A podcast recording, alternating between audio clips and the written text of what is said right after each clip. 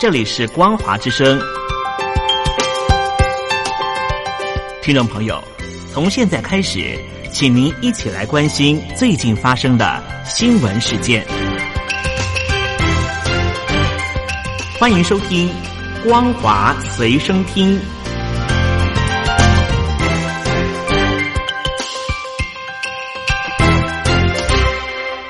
收音机旁的听众朋友，您好，欢迎收听光华随身听，我是嘉玲。我们来关心最近发生的新闻。新冠病毒在全球大流行，西班牙已经成为重灾区，全境封城十五天。移民西班牙超过三十年的台湾妇人刘奇奥说：“原本毫无危机感的西班牙人开始恐慌性囤食，大家抢购生活物资，军警出动维持秩序，街头弥漫不安的气氛。”欧洲疫情拉警报，确诊案例持续飙升。西班牙是欧洲疫情第二个严重的国家，总理夫人也确诊。总理桑杰士宣布，台北时间十五日清晨四点起，西班牙进入紧急状态，学校停课，民众不准随意离家。除了供应生活必需品的超市、药局、三西通讯行等店家有营业，其余商店停止营业。军队守在车站、机场，确保秩序，也加强边境管控。世界正经历戏剧性的幻幕，如今亚洲疫情趋缓，欧洲陷入风暴。在病毒肆虐下，台湾相对成了一方安土。刘奇奥的姐姐、妹妹都在台湾当热线，或者是透过通讯软体讨论疫情。刘奇奥说：“台湾防疫表现有板有眼，跟十七年前经历 SARS 考验有关。西班牙人没有抗 s 的经验，对防疫掉以轻心。”文化民情也是东西方大不同。在西班牙，平常戴口罩会被当成是外星人；即便是疫情告急，仍然有不少西班牙人宁可戴手套，坚持不戴口罩，理由是罩着很难呼吸。刘奇奥跟他的三名子女同住在一个小镇，但是过去一周他们互不相见，要交物品就挂在门把。刘奇奥形容好像被软禁，但是非常时期也只能忍耐。刘奇奥说：“疫情让人们对不认识、不同肤色、说不同语言的人产生了戒惧和怀疑。有华人孩子在学校被讥讽是带菌者，有黄皮肤的东方人在西班牙街头被无知的小孩喊‘病毒，病毒’，都在人与人之间留下伤口。”他说：“人类必须停止歧视，真正团结与友爱，携手共同抗疫。”另外一位同样是从台湾嫁到西班牙瓦伦西亚的肖小姐说：“这辈子从来没有想到会遇到全国封锁、军队镇守的一天，对西班牙总理危机处理能力很失望。”欧洲新冠肺炎疫情最严重的三个国家，十五日都创下单日死亡人数最高纪录。意大利新增死亡病例三百六十八人，累计一千八百零九人死亡；西班牙新增九十七人死亡；法国增加二十九人死亡；英国也出现单日死亡人数最高纪录，新增十四人死亡，累计死亡三十五人。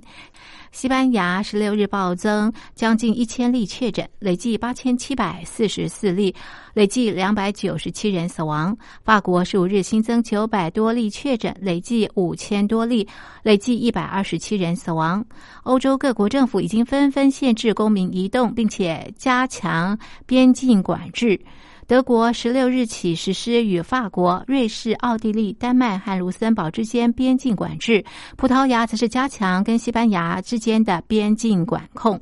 捷克推出最严格的封锁措施，自当地时间十五日午夜起到二十四日止，除了上下班、采买食物或者是药品、紧急探访家人的理由之外，民众的自由移动都将受到严格的限制。奥地利十六日起禁止五人以上聚会，许多欧洲国家都关闭学校。爱尔兰要求酒吧暂停营业，直到二十九日。根据爱尔兰政府十五日公布的数据，爱尔兰确诊案例累计一百六十九例，两个人死亡。瑞士十五日新增八百四十一例确诊，累计两千两百二十例，十四人死亡。西班牙和法国各自采取严厉的管制措施。复旦大学附属华山医院感染科主任张文宏指出，世界卫生组织 （WHO） 正式宣布，新冠病毒进入全球大流行状态之后，欧洲出现了爆发的态势，成为世界疫情中心。他认为，按照当前全球抗疫的情况，这次疫情要在今年夏天结束，基本上已经不可能了。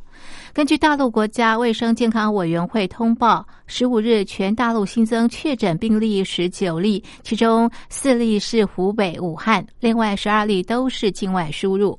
英国卫报报道，中国大陆以外的全球新冠肺炎感染以及死亡人数已经首度超过中国大陆。到十六日晚间为止，大陆以外全球确诊人数至少九千零八百零一人，而大陆确诊人数是八千零八百六十人，死亡三千两百一十三人。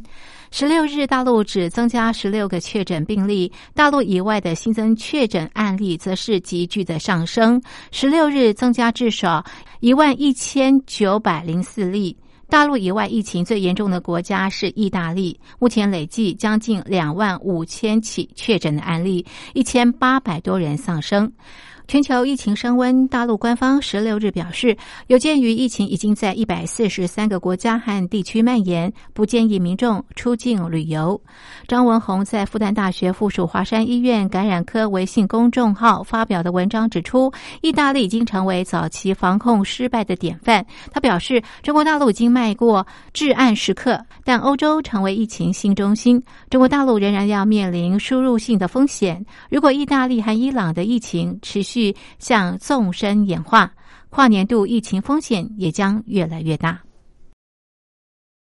美国联准会十五日突然宣布降息四码，将基准利率降为接近零，并且实施六年来第一次量化宽松政策，至少增加债券持有规模七千亿美元。不过，联准会大动作无法化解市场对疫情的疑虑，宣布降息之后，美股期指却重挫。引发熔断机制，一度停止交易。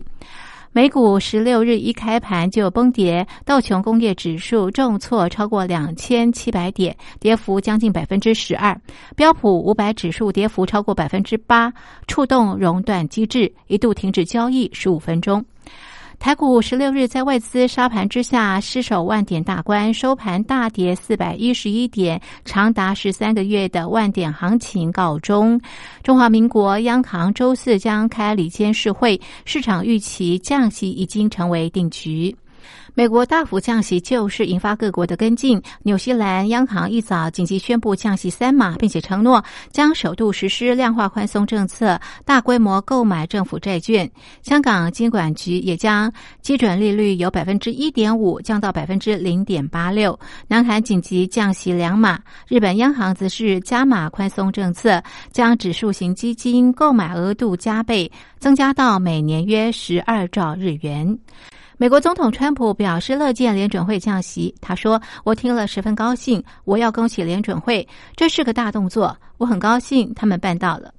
这是联准会三日突然降息两码之后，本月第二次紧急降息。但是市场对联准会这次降息反应欠佳，部分投资人认为联准会原定本周三在定期会议之后宣布利率决策。”如今连三天都不能等，显示新冠肺炎疫情的冲击比市场预期更大，而且利率降至到接近零，后续恐怕没有降息空间可以救市。以上是本节的光华随身听，谢谢您的收听，我是嘉玲，我们下次同一时间继续在空中相会。